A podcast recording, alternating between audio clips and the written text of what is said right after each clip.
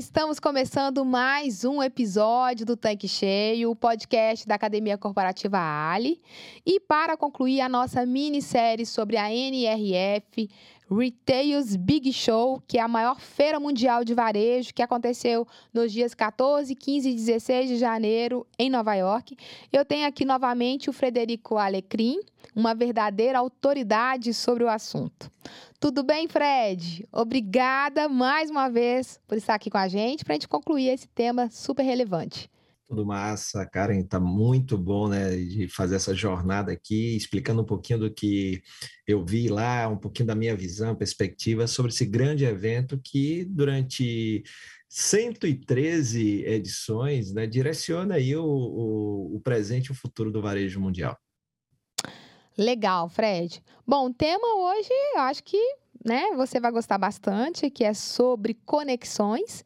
E antes de falar sobre os conteúdos abordados, né, sobre esse assunto, eu quero falar sobre algo que tem tudo a ver, que são as visitas técnicas, né, que você sempre realiza. Você contextualizou isso aqui para a gente no primeiro episódio, falando sobre como são, como foram os dias, né, na NRF, que vocês fazem essa visita antes e depois, né? Então queria que você contasse para a gente como que funciona, como que funciona essas visitas. Ah, isso aqui é, é, é essa parte da viagem que eu mais gosto, cara. É, essa aí eu e meu amigo Caio a gente fez uma curadoria, selecionamos é, quase 80 negócios e aí a gente vai dois dias antes, eu e ele, e a gente vai visitar esses negócios para ver né, ali na prática, localmente, quem pode nos receber e também que lojas é, fazem sentido. E aí a gente selecionou em torno de, de 40, visitamos 40 eu e ele, e com grupos a gente visitou 30 lojas é, em três dias. Né? Então dá uma média muita de coisa, 10 por hein, dia. É, bastante. E, e, assim, dá para a gente ver muita coisa legal do que a gente vê nos palcos da NRF, uhum. do que já está em prática, é, conceitos, né? E, e é, embora o tema hoje seja conexão, a gente se inspira muito com o que a gente vê, que foi o tema do primeiro uhum. episódio, uh, mas é, a coisa importante é como é que essas marcas estão se conectando com, com suas comunidades, com é, seus clientes, né? Então, assim, foi, foi muito bacana, a gente fez essa essa curadoria baseada principalmente em quatro, quatro temáticas, né? O local, né? ou seja, é, marcas que estão é, desenvolvendo ações é, para construir comunidades ao redor de suas lojas, ou seja, o desenvolvimento de uma estratégia local ali para aquele bairro, para aquela rua, para aquela comunidade.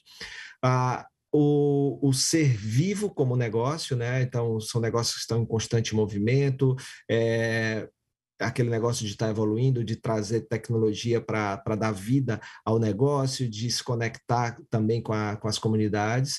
O terceiro ponto é ser soma, né? É uma coisa que eu tenho dito, né? Bastante, né? Isso é uma música dos anos 70. Se você não soma, some.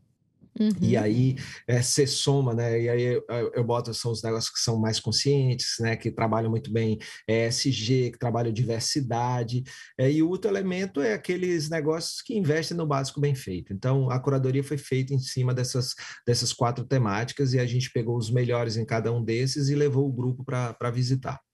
Bacana. Estou entendendo que é, esse foi, esse foi o critério, né, para vocês escolherem essas lojas, né? E eu queria que você falasse também para a gente como é que é esse roteiro, né? Como é que foi o roteiro desse ano, dessa visita? Quais as lojas vocês escolheram? Massa. A gente teve dois grupos esse ano, né? Teve um grupo que foram de empresas do Rio Grande do Norte e do Paraná, outro grupo de, de empresários do Mato Grosso do Sul, né? Todos eles é, organizados e realizados por Sebrae, Senax e, e Fecomércio. É, e o primeiro grupo a gente começou visitando a, o CD, o centro de distribuição da Amazon, lá próximo a Nova York, em New Jersey. E lá a gente viu o primeiro aspecto, né, o aspecto de ontem que a gente conversou, do segundo episódio, que é tecnologia. Né? Como é que funciona toda aquela inteligência, inteligência artificial, é, automação, né? muitos robôs funcionando ali para que eles façam entregas tão rápidas, com tanta precisão. E aí a gente começou visitando é, esse centro de distribuição da, da Amazon ali perto, e foi muito interessante, né? E a gente teve uma visita guiada por lá. E depois a, a, a gente foi dentro dessa temática. Então, começando, por exemplo, né, destaques da primeira temática, que é o ser local. Vocês que me acompanham aqui, né, já no Tanque Cheio, já essa terceira terceiro ano, que eu estou com muito prazer e felicidade aqui compartilhando é, essa perspectiva, essa visão do, do que foi a NRF é, nesse ano de 2023, né, a gente já fez 2021, aliás, é, 19 e 20. É, eu gosto muito de acrósticos, né? Então, enquanto eu não descobria um, um ou não desenvolvesse um acróstico para local, né, que é essa temática, e aí o, o que é ser local, né, na minha visão? É, são lojas orientadas para a comunidade e afinidades do lugar, ou seja, imagina sua revenda e você tem três revendas, quatro revendas, ou em cidades diferentes, ou estados diferentes, ou bairros diferentes. A revenda ela vai ser igual, os produtos oferecidos são os mesmos, os serviços oferecidos são os mesmos? A resposta é, pensando local, não. Né? Então, foi isso que a gente viu lá, que dependendo de onde você esteja inserido, você vai ter coisas além do básico que você tem em todas as unidades da sua, em todas as suas revendas, você tem coisas específicas daquela, daquele bairro, daquele lugar ou daquela região. E aí, por exemplo, a gente viu muitas lojas que a gente visitou. É, tem uma rede de supermercado lá chamada Whole Foods, por exemplo, que é, no local a gente se dedicou muito a um bairro é, de Nova York chamado é, Brooklyn, né, que é um distrito de lá que fica fora da ilha de Manhattan. E aí no Brooklyn a gente passou por várias é, regiões do Brooklyn. Então o Whole Foods em Williamsburg, que é uma região do Brooklyn, lá era o destaque eram muitos produtos locais. Você tem isso em outros Whole Foods? Tem. Mas onde mais tinha ah, o destaque a produtores locais esse Whole Foods do Williamsburg. Por quê? Por, por ser um, um um ambiente de é, comunidade, bairro, é diferente você estar tá em grandes centros, né, uma rua muito movimentada, e aí você está num lugar menor, que tem muita gente que é residente, né, é, mas também tem, está começando lá essa questão de, de, de mais indústria para lá, e mais gente trabalhar, mas normalmente o Brooklyn é aquele, era aquele lugar que as pessoas é, moram ali, mas trabalham na ilha de Manhattan, por exemplo. E aí você vê os destaques, toda a comunicação de loja mostrando que eles valorizam os produtores locais, que os produtos que estão ali. E aí você bota a foto do produtor, né, que, que vende. Imagina você que tem ali a sua loja de conveniência, por exemplo, é, no interior do Maranhão, e você tem ali um produto que é específico daquela região, e você bota quem produziu aquele produto, a foto tal, e dá um destaque para aquele produto local. Isso foi uma das coisas muito legais que a gente viu né, no Whole Foods, por exemplo já você vai para o Whole Foods dentro da área de Manhattan, próximo ao centro de convenções da, da NRF, vendia açaí, tinha uma, uma área lá para você né, preparar o seu, o seu é, copo de açaí. E só tinha nesse. Por quê? Porque ali na região há pessoas que consomem. Então você vai é, colocando produtos que têm afinidade com a comunidade local, ou seja, com quem frequenta aquele sua revenda, aquela sua loja, e, e as lojas não ofertam exatamente a mesma coisa, embora você tenha ali é, um básico de produtos que você que são a sua cara, que você sabe que tem que ter e tal, mas é, Fora isso, você tem a, a, parte que depende de cada lugar. A loja da Apple, por exemplo, você tem uma Apple que é enorme né, na, na Quinta Avenida, é, quando você está dentro da ilha de Manhattan, mas quando você sai, você vai para Williamsburg, no Brooklyn, Lá eles têm um espaço de eventos onde eles levam artistas do Brooklyn para recitar é, poesias, para cantar, é, ou seja, valorização do que é local. Né? Então, é, isso foi uma das coisas que me chamou muita atenção. Por exemplo, a Nike, que é outra loja que tem grandes lojas né, em grandes centros, quando vai para Williamsburg, é uma loja menor, com estoque menor, direcionado para o público local. A gerente da loja, Karen, disse que ela se achava a prefeita de Williamsburg, porque ela interage muito com outras marcas, aí visita a loja que é à frente, chama para um evento os clientes, mistura evento com outras marcas para trazer cliente para a loja dela, para levar cliente da loja dela para outros. E na entrada tem lá a foto de cada funcionário da loja, dizendo qual é o tênis que ele mais gosta da Nike, ou que ela mais gosta da Nike, dizendo qual a, o lugar que ela mais gosta no mundo e dizendo quem é a pessoa que mais inspirou ela na vida dela. Ou seja, aí você vai criando essa conexão, que é o tema de hoje, né? Daquela loja com aquela comunidade que é aquele bairro e as pessoas que ali orbitam, né? Naquele bairro. E, e isso foi muito interessante que a gente viu. Um outro exemplo bem interessante foi da Google, né? Que também tem uma loja muito grande para onde passa muito turista ali na, no, em Manhattan, mas quando ela vai para o Williamsburg, ela tem trabalhos com a comunidade do mesmo jeito. Por exemplo, você é, compra um Pixel, que é um celular do Google, e você ganha um, um Pixel Walking Tour. O que é um Pixel Walking Tour? Um especialista do Google vai caminhar com você pelas ruas do bairro te ensinando a tirar fotos, fazer vídeos, é, enquanto você está tirando fotos da paisagem do seu bairro. Olha que, que bacana. Então, cada loja tem uma, uma ação muito específica para aquela localidade. Então, isso é ser local. Isso chamou muito a, a minha atenção. E Fred, o que, que você viu de mais interessante e quais as principais tendências, na sua opinião, né, com base em tudo isso que você viu lá?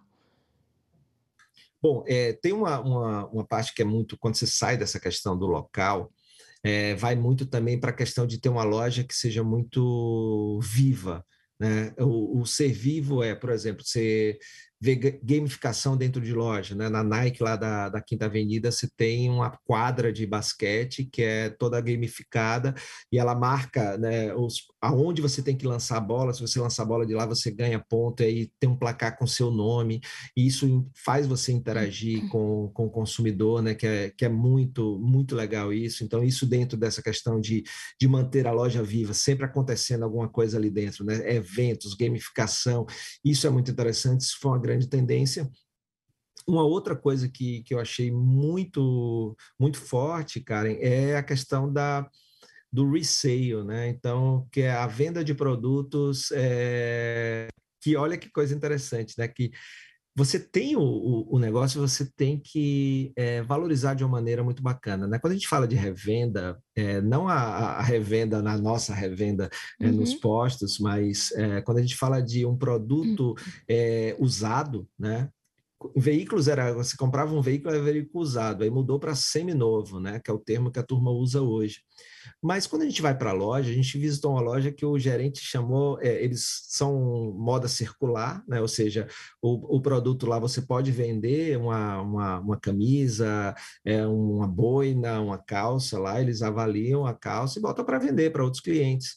E lá nessa loja que a gente visitou tem produtos novos e tem produtos seminovos, mas eles não chamam de seminovos, eles chamam de pre-loved. O que, é pre-loved? É um produto que já foi amado por alguém. Ah, Olha que coisa interessante. Não, o termo que ele usa não é de produto usado ou seminovo. Ele usa como pre-loved. Né? E isso faz toda a diferença nessa questão da semântica, de utilizar as palavras, né? para valorizar aquilo que você faz. Né? Porque se, se eu gosto muito de dizer, né? tudo é caro quando o valor não está claro, e, e a gente usa muito a linguagem para isso. Então, essa questão da, da, da economia circular, né? É, lojas abrindo para é, não só comprar os seus produtos, como também revender os seus produtos, isso é uma tendência muito forte. É, cara, é uma outra tendência muito forte é serviços dentro de loja.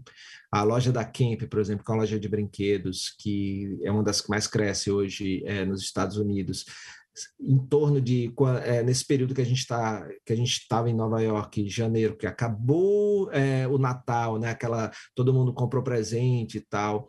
É, então, se ele tivesse só produto para vender, ele sofreria uma queda muito grande no faturamento, concorda? Uhum. E aí o que é que o que é que faz com que ele continue sendo rentável e tendo faturamento? Ele tem serviços na loja. Então, nesse período, 60% do faturamento das suas lojas é de serviço e 40 é de produto.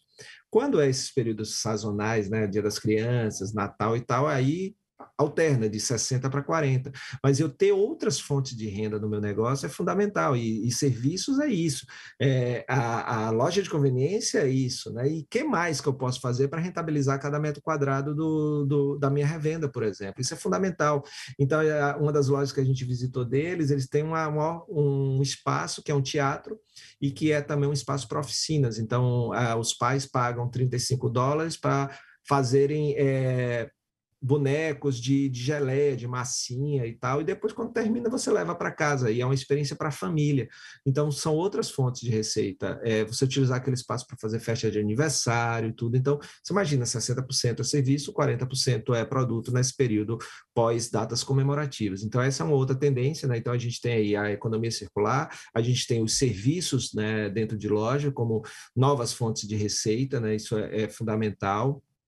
Outra coisa é o você comprar online e buscar na loja, porque isso a gente já vê aqui no Brasil também, né, Karen, já há um tempo, e a gente, quem está acostumado a, comprar eletroeletrônicos, por exemplo, percebe que as marcas estão oferecendo um preço menor se você for buscar na loja do que se você receber em casa.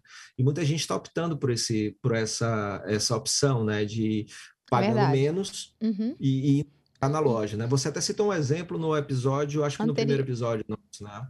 Episódio anterior. Exatamente. No, no, anterior, exatamente. Então, isso é uma outra tendência muito forte né, que, que a gente vê. É, e é, sem falar na, nessa questão de, de, do ativismo das marcas. Né? É muito comum a gente ver lá marcas colocando em suas, né, suas vitrines é, o seu propósito, o que elas defendem, é, é, o que elas condenam. Né? Então, a gente viu lá, por exemplo, uma loja da Lululemon, que é uma marca canadense, dizendo que não toleram racismo, não toleram sexismo, uhum. não toleram machismo, não toleram é, nenhum tipo de preconceito ou violência e, e assim isso na, na, vitrine assim sabe então isso é muito legal de ver também marcas tomando posição para tornar o mundo melhor é, não só falando mas fazendo Fred, muito bacana todos os exemplos que você trouxe aqui. E dentro de tudo isso que você comentou, como construir comunidades fortes né, e com senso de pertencimento? Qual é o papel do varejo nessa história? Isso, isso é super interessante, porque é, é fundamental o papel do varejo nessa história. Estava é, falando há pouco da Nike Williamsburg. A Nike criou um modelo de loja chamada Nike Buy.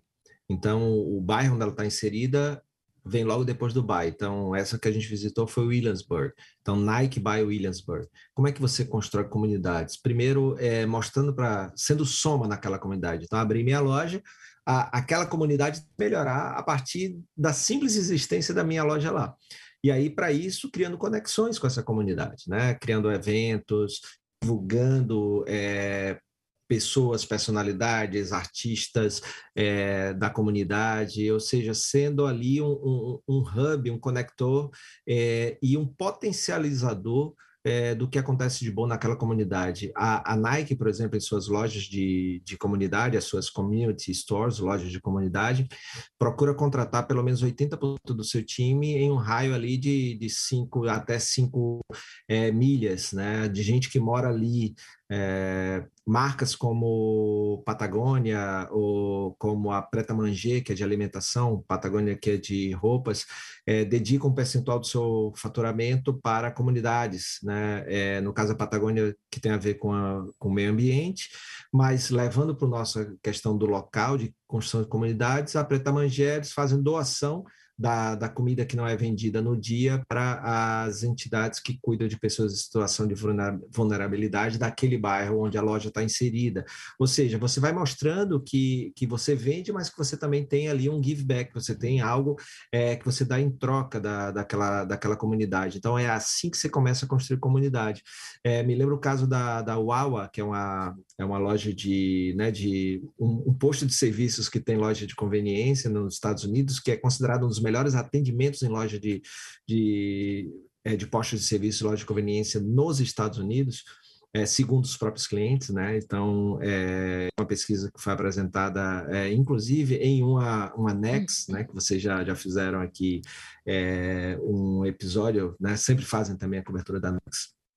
E é, lá sempre que eles abrem uma, um novo posto, uma nova loja de conveniência, uh, onde eles abrem, eles servem, oferecem um café durante três meses de graça para aquela comunidade. Então, aí você vai começar a gerar a conexão. As pessoas vão lá, o café é de graça, mas é, não é só o café, né? A pessoa acaba comprando alguma coisa, né? Então, é, mas você começa a conectar quem trabalha ali com quem mora ali, quem trabalha ali com quem passa naquela loja, e aí você vai criando comunidades, né? Então, existem várias maneiras. É, eu citei apenas algumas, né? No caso da Nike, contratando pessoas do bairro, é, doações para entidades do bairro, ou no caso da Wawa, é, também ofertando algumas coisas que aproximem as pessoas no momento que você abriu aquele, aquele, aquele, o seu negócio naquela localidade. É, a gente está falando de conexão, né? Então, na sua opinião, como que os colaboradores podem ser estratégicos na construção de relacionamentos e conexões cada vez mais duradouras? Eles são fundamentais, elas são fundamentais. Sem o colaborador, é muito difícil você construir é, e nutrir essa comunidade, Karen. Então, o que eu percebi nessas visitas todas que a gente fez em lojas que desenvolvem muito bem suas comunidades é que o time tem que ter autonomia certo? Uhum. É, essa autonomia na ponta é fundamental para que eles possam interagir e, e tomar decisões para a construção ali no dia a dia daquela comunidade. A gente percebeu muito isso, né, de como as pessoas têm uma certa autonomia para tomar decisões de, por exemplo, a gerente da loja da, da Nike, o que é que eu faço aqui na minha loja com o bairro? É, não é a Nike que diz, é ela que estuda ali a localidade e vê o que é que funciona ali. Então, ela faz as, os testes dela, a experiência dela, e, e aí ela vai, vai definindo, né? Então, essa comunidade é, é, é fundamental. E aí, o perfil de quem você contrata também, né? Que, que para estreitar laços, para saber né, é, o, o, nível dessa interação sem ser invasivo né, com, com as pessoas e os clientes, e ao mesmo tempo ser um fomentador, ser um conector é, e um construtor dessa comunidade. Então, o papel é fundamental do time, seja o líder, seja a equipe. É, você falou aqui também sobre autonomia, né? E você também já deixou alguns exemplos aqui durante a sua fala. É, e e nessa fala você citou um ponto interessante, que é o fato de grandes empresas terem estratégias diferentes e da operação, né? E conforme cada perfil, né, da cidade, enfim. Eu queria que você falasse um pouco mais sobre isso para gente. Exato, porque é, mostra que não existe uma fórmula mágica para a construção de uhum. comunidades e para conexões. Né? Na hora que eu mostro vários exemplos, é, você pode criar o seu, você que está nos ouvindo aí, o que, que, pode mais funcionar, o que, que, é legal você fazer aí no seu bairro, é, na sua cidade, é, em cada revenda, sentar com seu time e dizer assim, como é que a gente pode interagir mais aqui com, com a nossa comunidade? Como é que a gente pode ser soma aqui nessa comunidade? Como é que a gente pode atrair essa turma para vir aqui não só comprar produtos? O que, que a gente pode construir junto com eles? E isso é uma coisa que você vai fazer, vai experimentar, algumas coisas vão, não vão dar certo, outras vão dar certo, até você conseguir calibrar o uhum. tipo de ação e movimento que, se, que funciona em cada localidade, né? Então, lembrando que você pode ter uma rede com várias revendas, mas cada revenda conectada com a realidade e as afinidades do lugar, né? Lembra local, lojas orientadas para a comunidade e afinidade do lugar.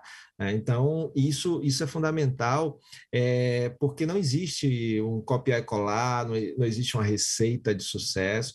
Eu poderia aqui a gente passar o episódio todinho só falando de exemplos, porque são vários que várias, várias marcas têm, né? De, de como se conectar, como construir, como, é, por exemplo, a Lululemon, que eu citei é, aqui falando da questão do ativismo, é a mesma que em outra loja ela tem é, dia domingo aula de yoga de graça, né? Então tem lá um professor de yoga e as pessoas vão para lá para ter aula de yoga, né? Mas faz sentido a aula de yoga para você? Talvez não faça. É, mas o que, mas, que faz sentido? Mas né? pode fazer então, sentido para outra pessoa, né? Exatamente, exatamente. Não, bacana, Fred. Muito bacana mesmo tudo isso que você trouxe aqui pra gente. E pra gente concluir, passa pra gente as suas impressões gerais sobre a NRF 2023 e quais foram os pontos é, aos quais os revendedores devem ficar atentos a partir de agora, inclusive, né? Perfeito, perfeito. É, porque o, o vejo é, é para hoje, né? A gente tem que cuidar das nossas pendências, ver o que a gente não fez que são nossas urgências, zerar elas, começar por elas, não deixar pendência e aí fazer o mapa aí da, das tendências que fazem sentido para o nosso negócio. É, uma coisa importante, tá, Karen, que, que a gente estava falando, quando estava falando dessa questão de, de, de, comunidades e tudo, é a gente imaginar é, como essa conexão é importante. É fazer essa a turma do bairro ter orgulho de ter a sua revenda ali. Né, de ter a sua a, essa conexão ela é criada para que o vínculo não seja só transacional, quando você constrói uma comunidade, você é soma ali, é, você acaba levando essa relação do transacional para o transformacional e, claro, para o emocional, ou seja, você vai ter mais transações porque você transforma, e porque você está conectado emocionalmente. Então, isso é muito importante. É, parar um pouquinho para refletir como é que você pode interagir é, com, essa, com essa comunidade de várias formas. Né? Você pensa uma revenda. O que, que tem de afinidade que pode conectar pessoas? Paixão por carro, é, viajar, é, alimentação. Então, aí você, a partir daí, você vai desenvolvendo algumas ações e vai vendo aquilo que mais funciona, né? Então, fundamental a gente pensar nisso. E quando a gente pensa em destaques é, como um todo, eu começo pelo básico bem feito, tá, uhum. Karen? Eu acho que né, ter um bom produto, ter um bom atendimento, ter uma experiência do cliente, não deixar faltar o produto que, que o cliente mais precisa, aquele básico, tem que estar sempre lá na prateleira, tem que estar sempre lá é, sendo oferecido o produto ou serviço. Então, eu começaria por aí para para você cuidar hoje e cuidar hoje. Olhar para dentro da sua gestão, como é que você pode ser mais efetivo, como é que você pode ter uma gestão mais, é, mais ética, mais rentável, mais efetiva, mais eficaz em relação à, administração, finanças, pessoas. É, isso é, é fundamental, isso é o básico bem feito tecnologia, o que, é que você pode utilizar, é o segundo elemento é, da tecnologia para melhorar e potencializar o seu negócio, seja é, é, online, seja no seu, na sua revenda, seja na loja, seja nos serviços, é, isso é outro, outro ponto. E o terceiro elemento que eu traria é olhar muito bem para essa questão da, da, da, da comunidade, de como você pode criar esses laços, essa conexão para se tornar cada vez mais forte no lugar onde você está inserido. Então, tecnologia como forma como para potencializar, o básico bem feito para garantir né, a segurança é, financeira de reputação do seu negócio e conexão com a comunidade para você se tornar cada vez mais forte onde você está. Fred, muito bacana. Quero te agradecer muito por estar aqui com a gente, né? Fazendo essa minissérie para falar sobre a NRF. A gente sabe que nem todos têm a oportunidade de viajar, ir para Nova York, acompanhar um evento como esse ou ficar tantos dias fora do seu negócio. E por isso a gente está aqui justamente para poder levar esse conteúdo, né, toda essa curadoria para o nosso revendedor, para quem nos acompanha aqui nesse canal e para que eles possam sempre acompanhar as tendências, o que, que tem de novidade, o que, que a gente não pode deixar de lado, né? Então, obrigada mais uma vez por compartilhar um, seu conteúdo, né? Todo esse conhecimento rico que eu tenho certeza que vai ajudar muito as pessoas que nos acompanham aqui nesse canal, tá? E deixa aqui as portas abertas do Tanque Cheio para você sempre vir aqui trazer mais novidades, tá? Muito obrigada mesmo. Oh, eu que agradeço, uma honra estar aqui com você nesses três episódios, né? E agradecer a todo mundo, esperar que quem nos ouviu aí tenha gostado. Né? Se gostou, não se esquece aí, se você não segue o Tanque Cheio, seguir, né? coloca a tua playlist aí para né, também aí. ser sempre lembrado. Separa os melhores episódios aí na, na, na playlist para você ouvir, compartilha com quem você é, acha que precisa ouvir também esses conteúdos e para você sair aqui, porque o, o tanque sai cheio e a mala também sai cheia, a bagagem sai cheia de conteúdo e aí você pega o que faz sentido implementa no seu negócio.